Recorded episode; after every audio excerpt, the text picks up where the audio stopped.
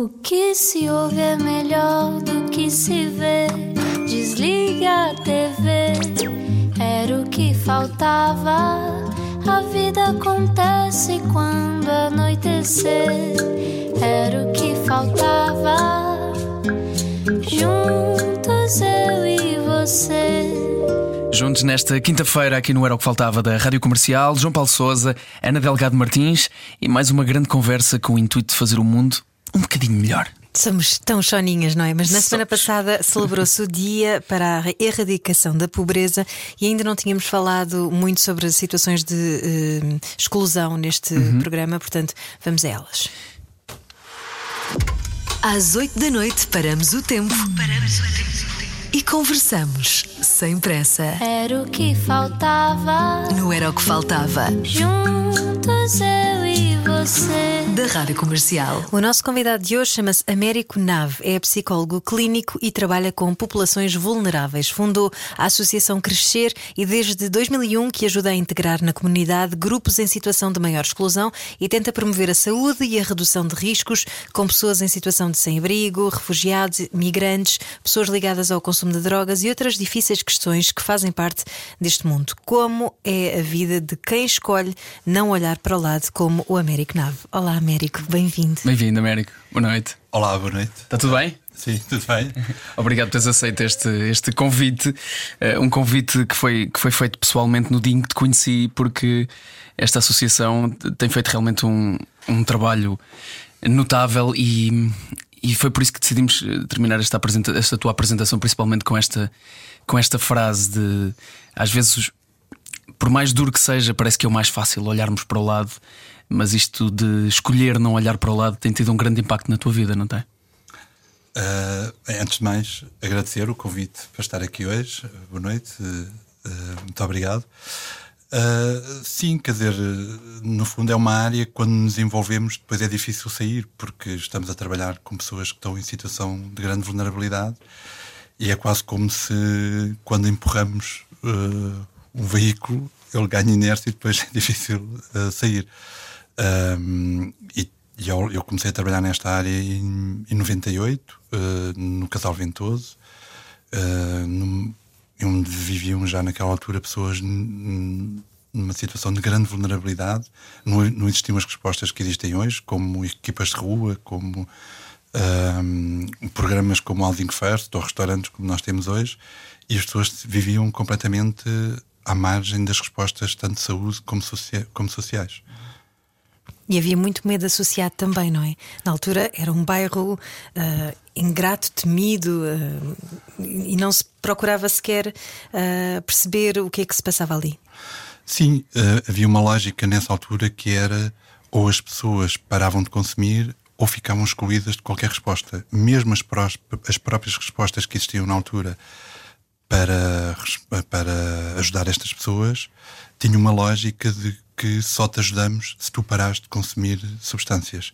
E portanto, como, como é, um- é um- uma situação bastante difícil as pessoas pararem de consumir substâncias, e às vezes dou exemplos como. Porque às, às vezes, para quem está de fora, tem alguma dificuldade em compreender porque é que uma pessoa está a consumir substâncias não para ah, se lhe faz mal, não é? Mas às vezes dou exemplos. Por exemplo, as pessoas às vezes querem emagrecer e não conseguem parar de comer. E, e não é, e às vezes nem tem que ser uma adição. Ou, ou querem parar de fumar, ou, e portanto é uma brincadeira junto destas substâncias que as pessoas consomem.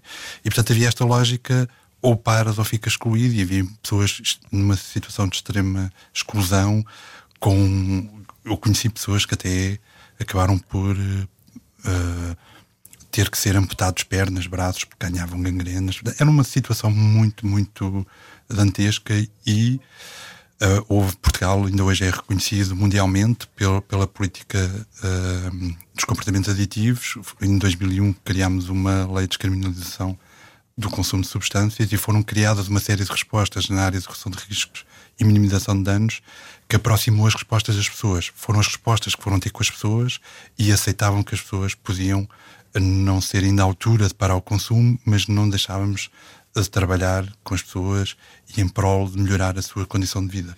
Porque, no fundo, a maior parte das- da sociedade, se calhar, consome e isso não implica que nós não possamos tentar melhorar a nossa vida. Hum. Haveremos de falar sobre o estigma que existe também sobre um, as, muitas pessoas em situações vulneráveis estar associado ao consumo uh, de drogas, por exemplo, e que nem sempre necessariamente é verdade, e haveremos de, de falar sobre isso, mas esta ideia de que esta culpabilização de alguém que o faça é também uma desumanização e é também isso que tentas de alguma forma e todos os projetos aos quais estás associado uh, combater essa desumanização de quem está numa situação, lá está, vulnerável, difícil de sair e claramente precária. Sim, uh, nós partimos de um princípio que nós, como seres humanos, temos uh, coisas boas e menos boas. Todos nós. Uhum. E, portanto, essa questão da culpabilização não nos ajuda a ninguém a melhorar nada. Portanto, o que nos ajuda é também sermos incentivados que temos competências, que temos uh, um, características que são importantes uh, e que devemos realçar junto destas pessoas para que as pessoas saiam da situação em que se encontram. Portanto, não, não é, ou melhor, as próprias pessoas que, que, estão numa situação de grande vulnerabilidade, elas próprias sabem melhor que ninguém o que estão a fazer de errado e o que não deveriam fazer. É muito mais difícil, é como, como o exemplo que estava a dar há pouco. É como alguém que quer emagrecer e sabe que não pode comer doces, mas é mais forte e continua a comer doces. Portanto, não, não é.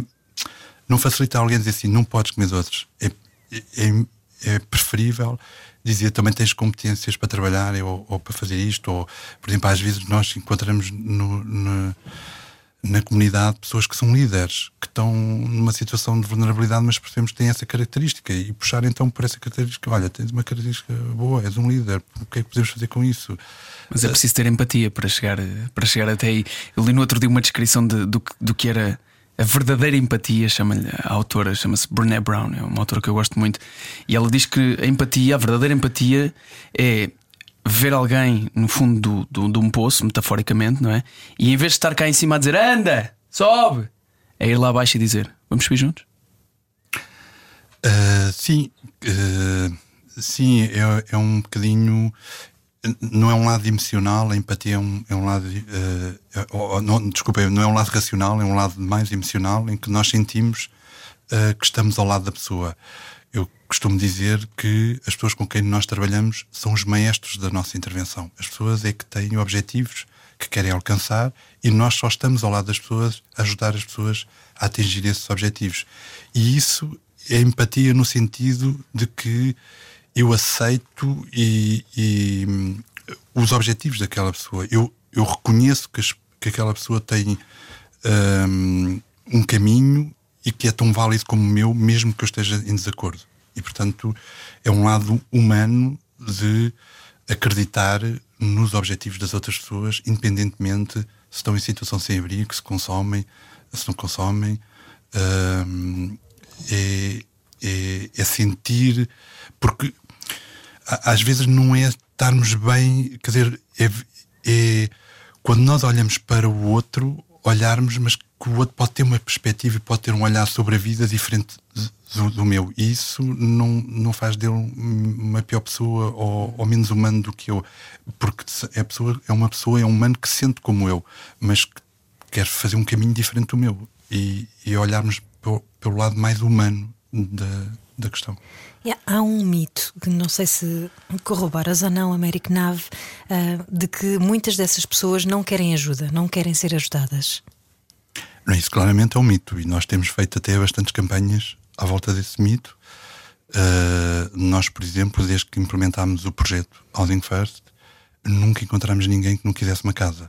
Todas as pessoas quiseram sair da rua.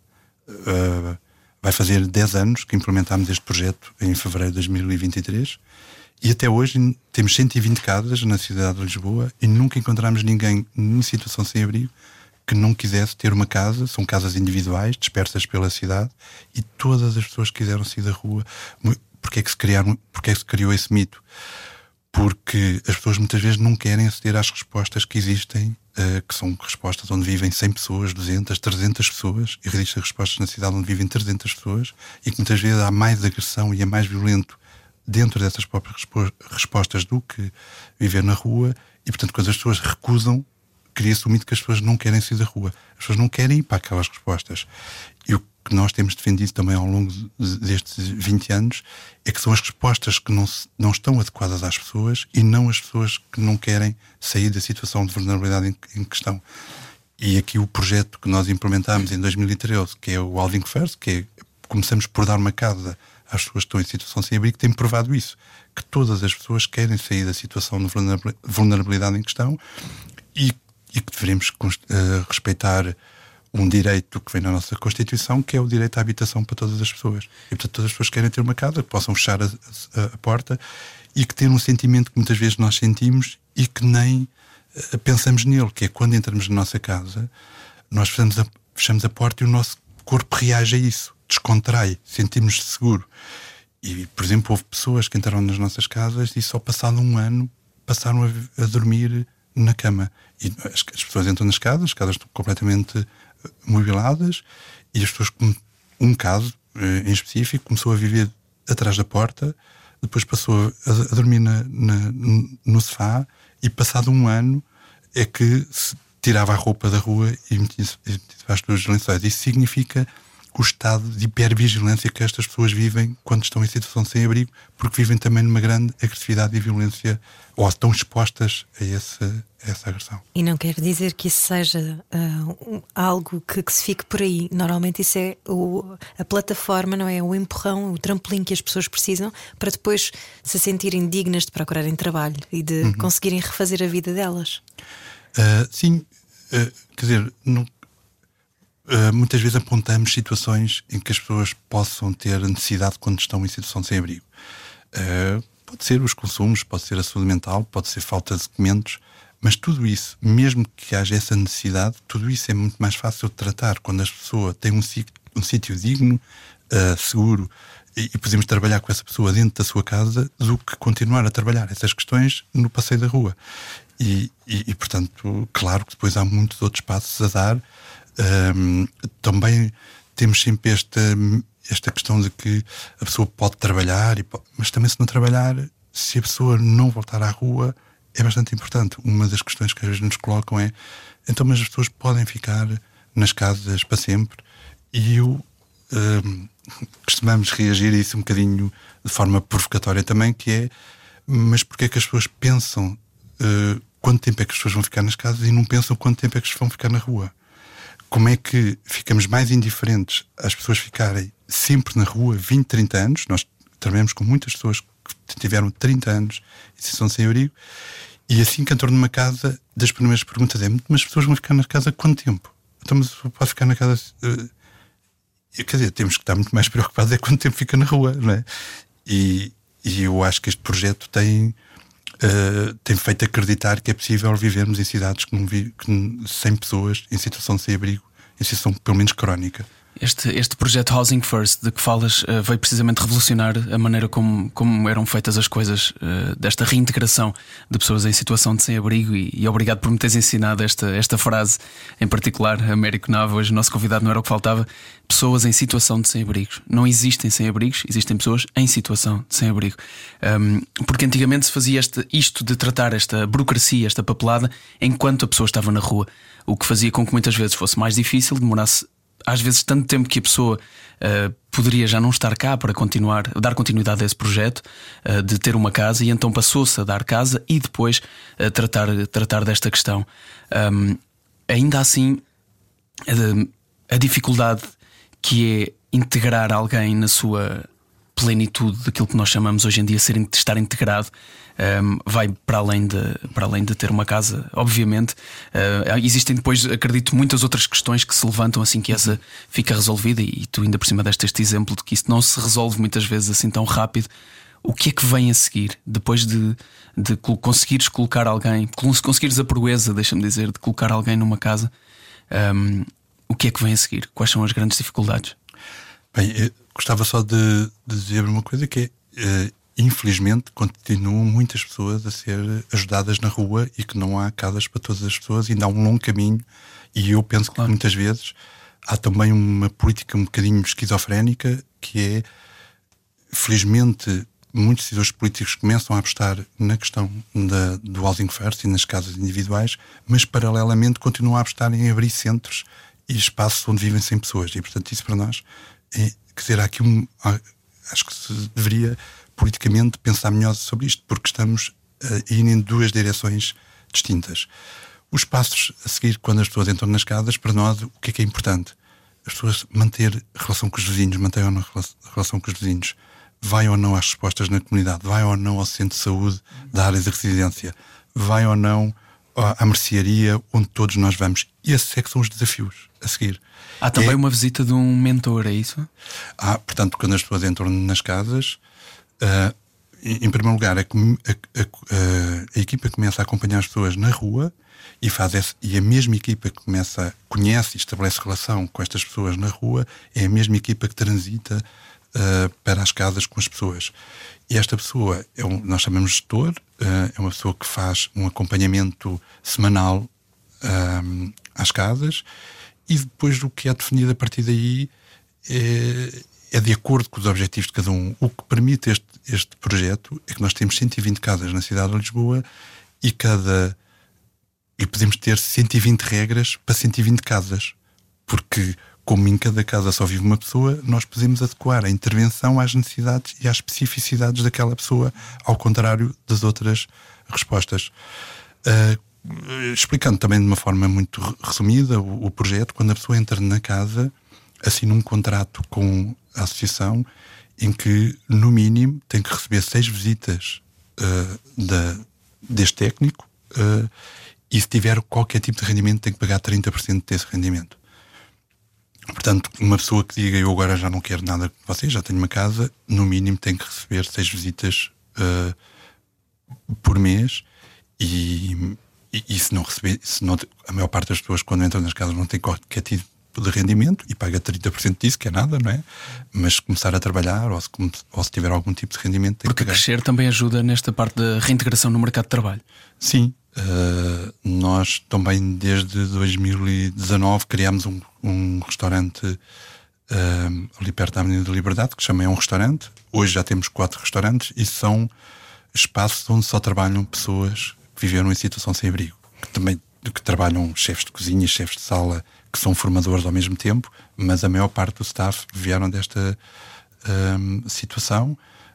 Um, são projetos em parceria um, com a Escola de Hotelaria de Lisboa, onde as pessoas estão um mês em formação e depois passam para uma situação de onde, onde job connosco, uh, quatro a seis meses, e depois são integrados no mercado de trabalho e são acompanhados sempre com, uh, por psicólogos ou assistentes sociais de, crescer.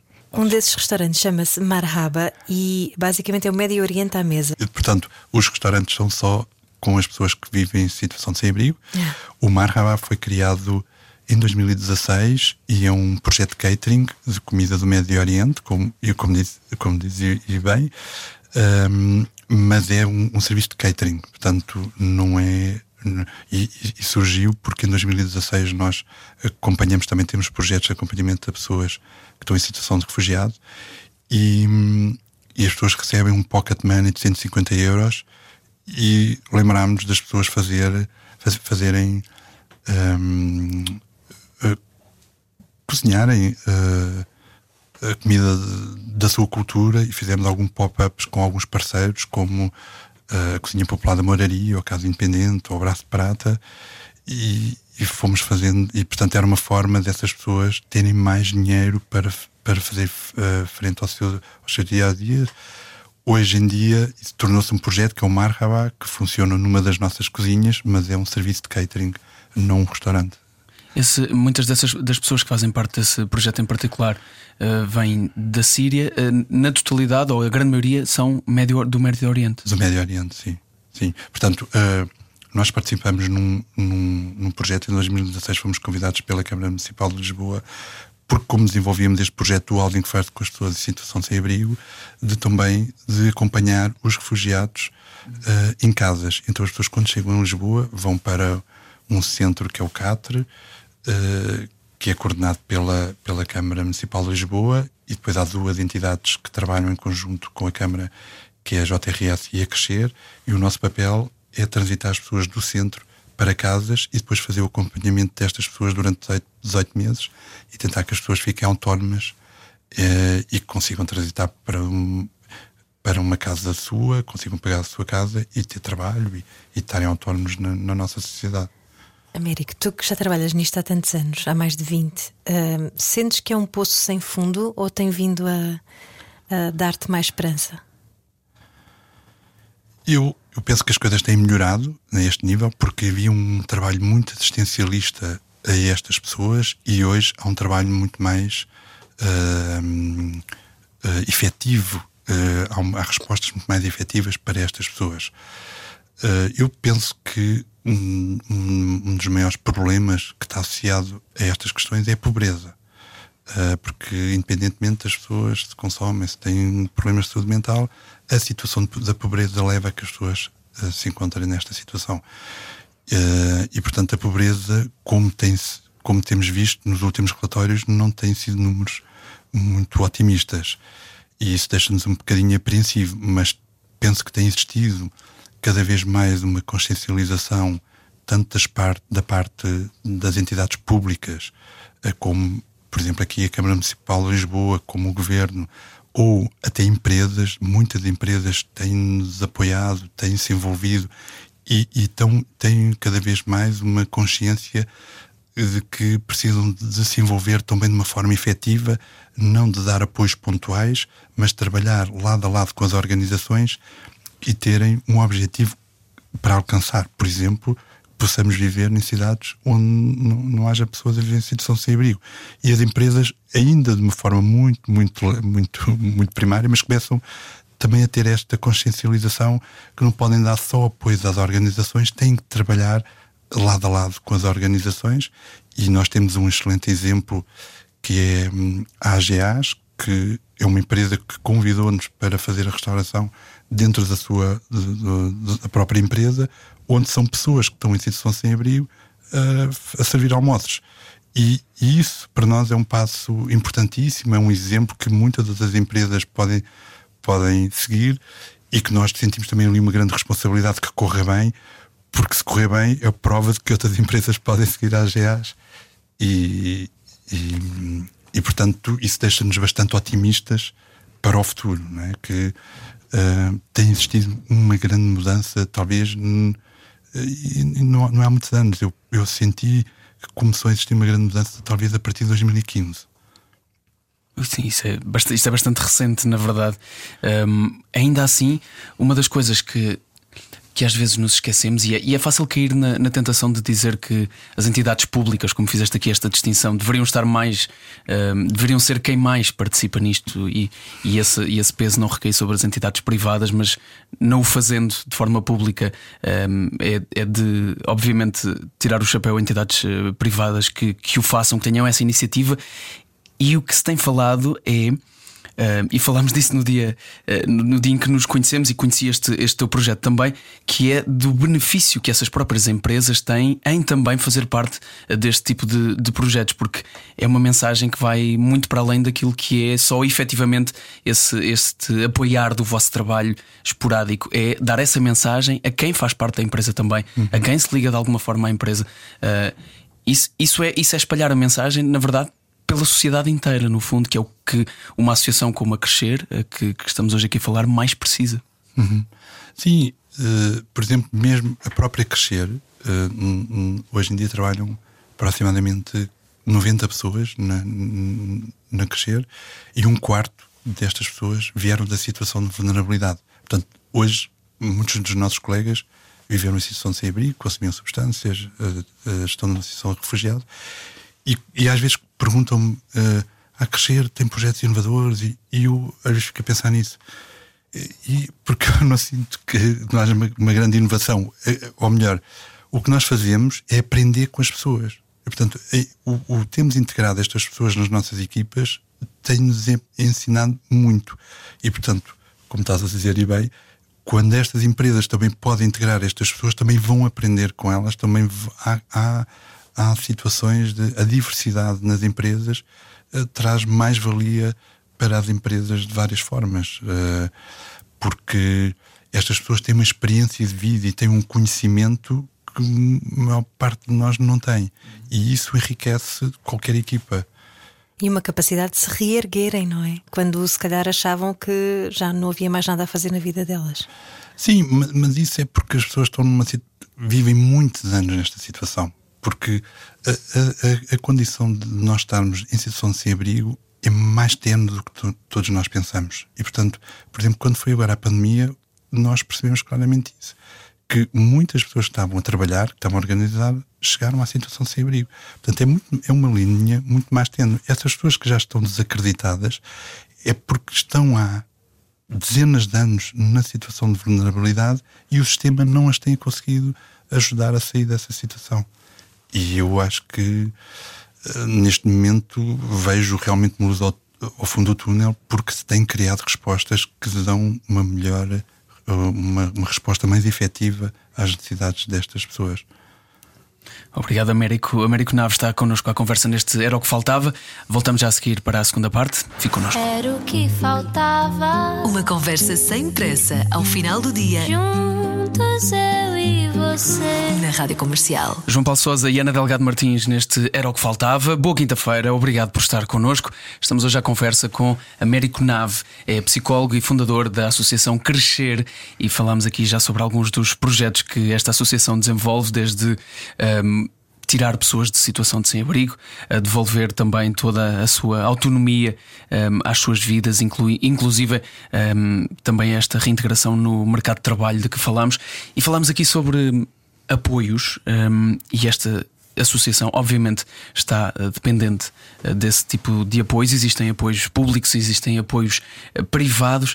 Agora, o que não chegámos a falar e que às vezes e que às vezes fica por falar também, eh, como estávamos aqui a falar durante este pequeno intervalo américo, é que ter pessoas, por exemplo, em situação de sem-abrigo, também inclui uma despesa para o Estado, não é só ajudar pessoas a deixar de estar numa situação de sem-abrigo, não é? Uh, sim, uh, no fundo, quando ouço falar esta questão da economia, há sempre umas contas que são feitas que é quanto é que se vai investir num determinado projeto. Uh, mas nunca há contas de quanto é que quanto é que custa as pessoas estarem em situação de vulnerabilidade para todos nós. E, por exemplo, uh, as pessoas quando estão em situação sem abrigo, quantas vezes é chamado o INEM e quantas vezes é que é chamado o INEM para as pessoas que estão nas nossas casas, do Housing First. Quantas vezes é que as pessoas entram pelas urgências quando estão em situação sem abrigo e quantas vezes entram pelas urgências quando estão nas nossas casas? Ou quando, quantas vezes é que as pessoas são internadas quando estão em situação sem abrigo, quantas vezes estão internadas, ou quando ou estando internadas, quantas vezes têm alta clínica e não têm alta social porque não têm para onde ir e estão a ocupar uma cama num, num hospital. Ou, ou, ou, por exemplo, quantas, quantas pessoas começam a trabalhar estando no nosso programa, tendo, tendo uma casa e começam a fazer descontos para o Estado, ou quantas pessoas começam a trabalhar partindo da situação de sem-abrigo. Portanto, estas contas muitas vezes não se fazem. E, e portanto, este projeto, por exemplo, de, de dar habitação a uma pessoa, uh, também te, poupa uh, custos ao, ao erário público. Por exemplo, através destes exemplos. Uh, Para além de aliviar o Sistema Nacional de Saúde, como dizes, que, que está bem a precisar de alívio. Precisamente. Há uma coisa também de que ainda não falámos e que tem a ver com um, a pobreza que, que afeta tanta gente hoje em dia, né, e sobretudo com esta questão da, da crise uh, súbita e da inflação, um, e que tem a ver com o desperdício alimentar, que, que, deve ser de bradar aos céus quando se trabalham com pessoas uh, em situação de pobreza extrema, em situação vulnerável, como o Américo Nave trabalha, e de repente vê-se uh, que, que, que há de facto uma má distribuição alimentar. Como é que isso se consegue colmatar? Eu sei que vocês também aproveitam uh, boa parte desse desperdício alimentar para alguns dos vossos projetos. Uh, bem, nós nos nossos restaurantes tentamos combater essa questão do desperdício alimentar, uh, tentando ser o mais eficazes possível. Quando há essas sobras, também tentamos dar, até muitas vezes com outras instituições, até por exemplo o ReFood. Uh, mas também temos um projeto uh, em parceria com o El Corte Inglês e com a Oitava Colina, em que uh, o El Corte Inglês, o pão todo queria, ou alguma parte do pão que queriam desperdiçar, doam esse pão que chegou ao final do dia, que já não, que já não usam, doam esse pão a crescer, a crescer pega, vai buscar esse pão, leva para uma cervejaria, que é a Oitava Colina, e a Oitava Colina faz uma cerveja através desse pão. E a venda dessa cerveja contribui para a sustentabilidade social da própria organização. E, portanto, uma, por exemplo, um pequeno produto, como, como é este, a, cerveja, estamos a combater o desperdício alimentar, estamos a promover economia circular e sustentabilidade social. Num único, num único temos estas três uh, uh, componentes e que eu acho que isso uh, leva-nos. Também estamos, por exemplo, a, a fazer isto com gelados, por exemplo, a fruta que ia ser desperdiçada do corte inglês também é dada a, um, a, uma, a um parceiro que faz gelados e, portanto, a mesma lógica e estamos também a tentar uh, fazer algo nesse sentido uh, no combate ao desperdício alimentar, como também criar mais sustentabilidade social que é gritante, não é? Ao fim e ao cabo, é a forma como a economia está, está criada é que é um absurdo. Pois.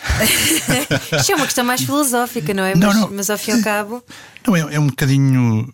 Quer dizer, é para quem vive no diariamente e quem está em contato com estas pessoas de situação de maior vulnerabilidade, ver a discrepância que existe uh, no mundo, não é? De, de haver muito mais uh, e haver muita riqueza e pessoas uh, numa situação de extrema pobreza é até difícil de, de adjetivar sem, sem, e mantendo a, a, diplomacia, digamos assim, porque realmente não podemos viver num mundo onde uh, haja tanta riqueza e tanta pobreza ao mesmo tempo e tantas pessoas com, com tanto e pessoas com e essa discrepância de uns com muito e outros, quer dizer, não, não é uma questão, eu acho que não é possível vivermos num mundo de igualdade e que todos mas não é possível que haja pessoas que ganhem tanto e pessoas que ganham tão pouco. Ou que, é que haja um 2 ou 3% que tenham tanto dinheiro como o resto do mundo. Quer dizer, isso é um bocadinho.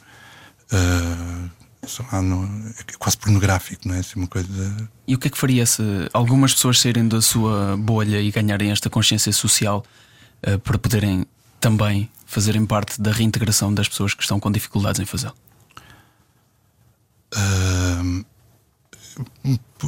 Pois quer dizer, é, o problema é que muitas vezes estas pessoas vivem num mundo à parte, não têm contacto com estas realidades e, e, muitas vezes até são pessoas que falam com quase com conhecimento de causa que não o têm, de que, por exemplo, as pessoas gostam de viver de, de subsídios.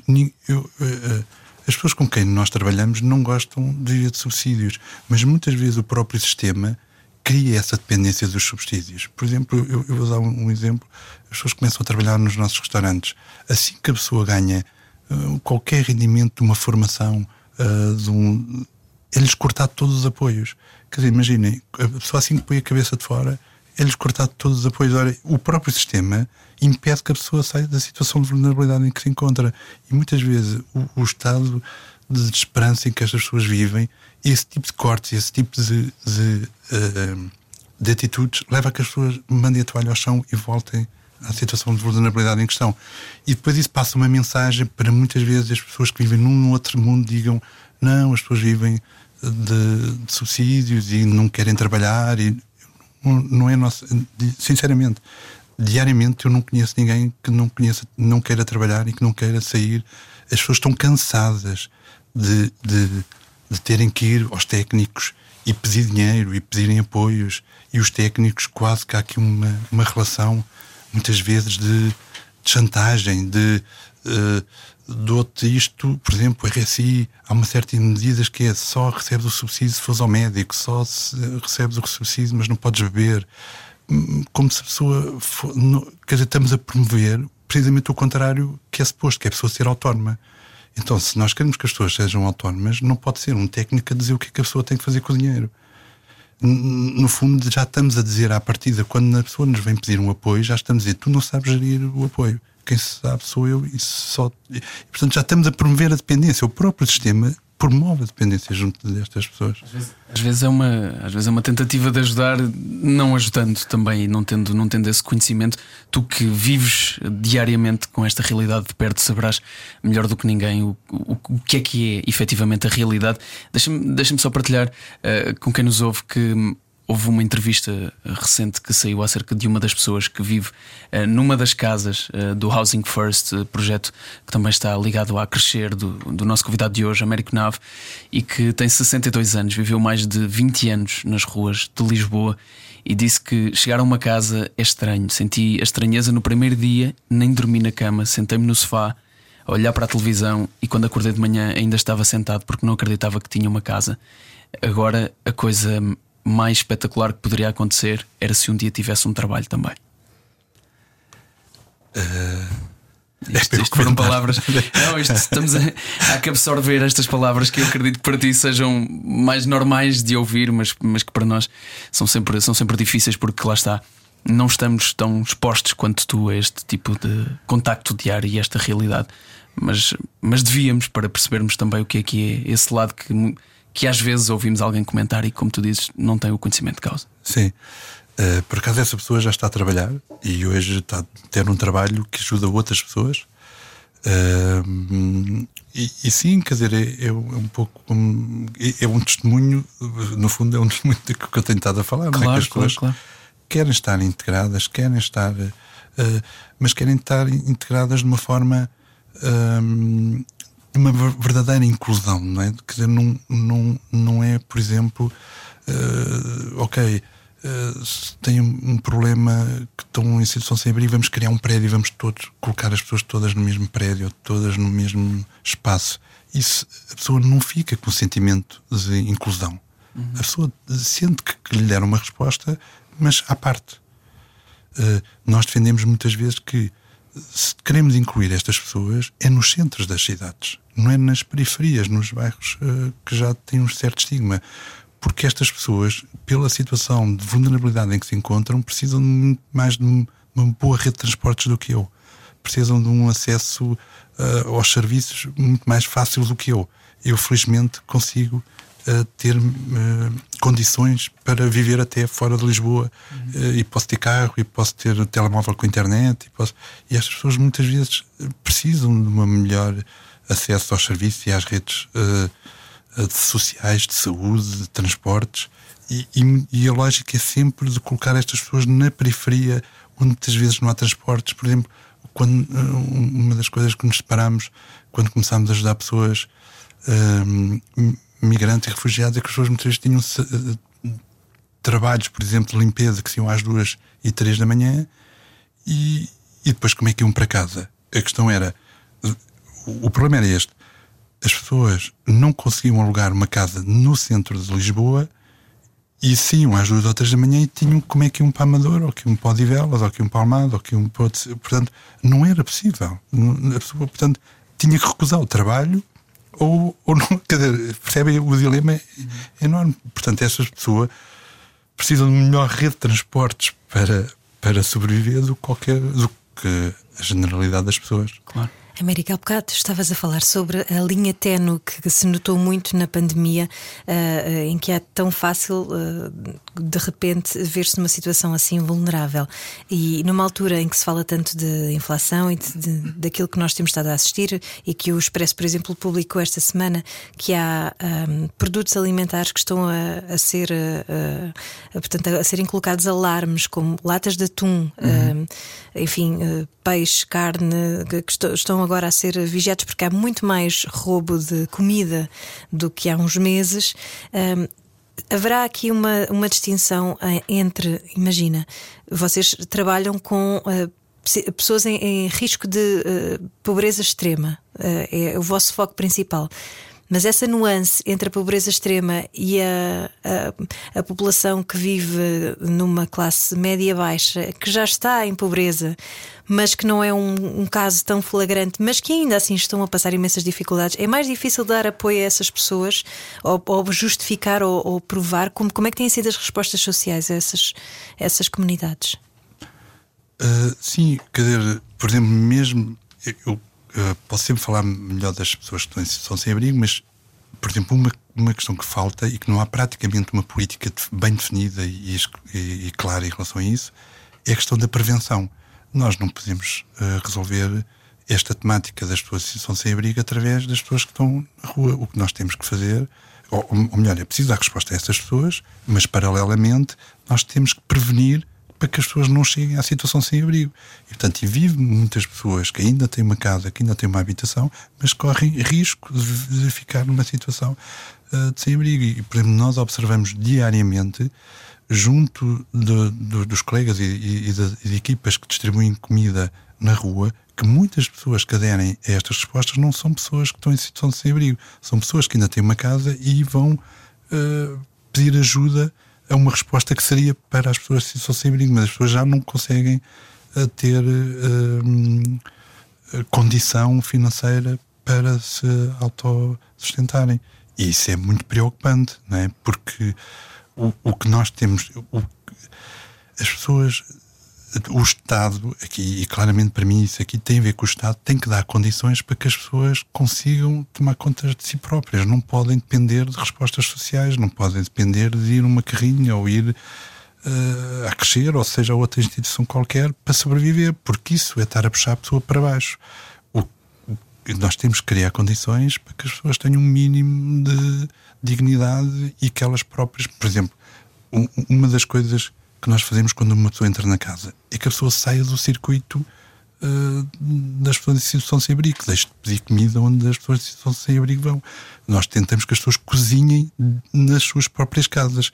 Porque isso é que, quer dizer, se, se as pessoas continuam a, a receber comida e a, isso não, não é a melhor forma de nós estarmos a puxar as pessoas para cima. E, e muitas pessoas que ainda não chegaram à situação sem abrigo muitas vezes é a opção que lhes é dada é essa opção de irem buscar comida, já muitas vezes que sobrou ou que. Uh, e isso é preocupante porque acho que estamos a promover uh, uh, a situação de vulnerabilidade ou de exclusão mesmo para essas pessoas. Portanto, a resposta também é dar autonomia às pessoas, porque isso também as vai empoderar a tomar em conta da, da sua vida nas várias fases, nas várias, uh, nas várias situações que estão expostas, na verdade, não, é? não, não só na vida pessoal, na vida profissional, uh, e a conseguir ter essa dignidade de, de se manterem. Américo, temos mesmo de agradecer este, este testemunho. É sempre difícil fazer questões acerca de temas tão sensíveis. Sentimos sempre que nos falta uma resposta e gostaríamos de dizer como é que podemos ajudar e termos aqui todos a solução. Sabemos que não é fácil, sabemos que dependemos eh, de fator, muitos fatores externos, mas a verdade é que acredito sinceramente, e, e, também o partilhaste ao longo desta conversa, que estarmos expostos ao facto desta realidade existir e fazer parte do mundo em que vivemos é, à, à partida, uma maneira de contribuirmos para que ela deixe de, de continuar a existir. Obrigado, Américo e obrigado a, a crescer por todo o seu trabalho. Muito obrigado, obrigado por me darem esta oportunidade e foi um prazer partilhar as nossas vivências eh, diárias junto a estas pessoas e estas pessoas são também quem nos tem ensinado ao longo destes anos. A vida acontece quando anoitecer. Final de dia sem companhia. Era o que faltava. Na Rádio Comercial.